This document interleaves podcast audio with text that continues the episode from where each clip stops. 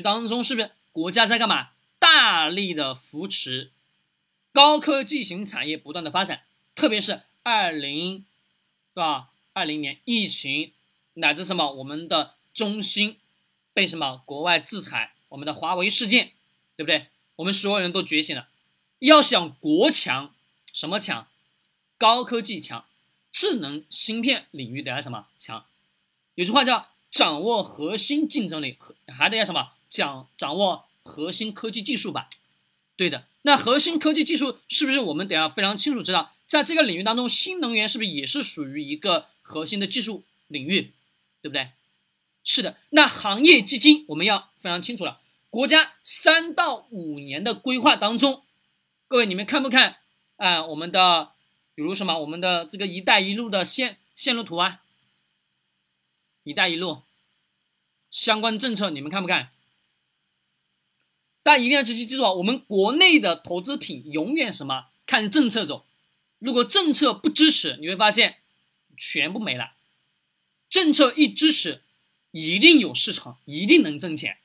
为什么说政策支持一定能挣钱？是因为这个过程当中会有大量大量什么？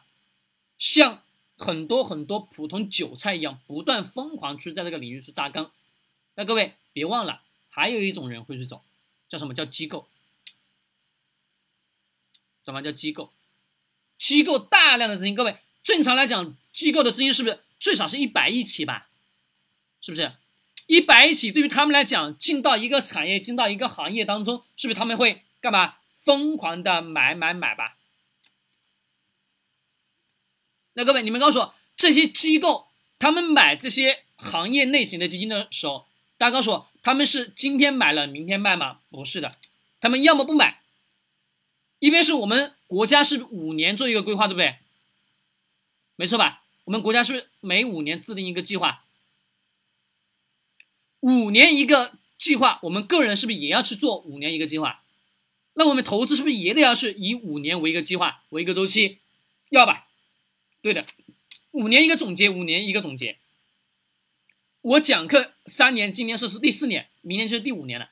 那我我可能讲，今年不会有什么突破，没关系；明年没什么突破，没关系。到第五年的时候，我会去总结我前面这五年我干了啥事，我为啥没把它做起来，我为啥到现在还是亏损的，对吧？这个时候我会去去想，就是我在最前期开始做这件事情的时候，我心里特别清楚，我前面五年我不奢望他给我挣钱。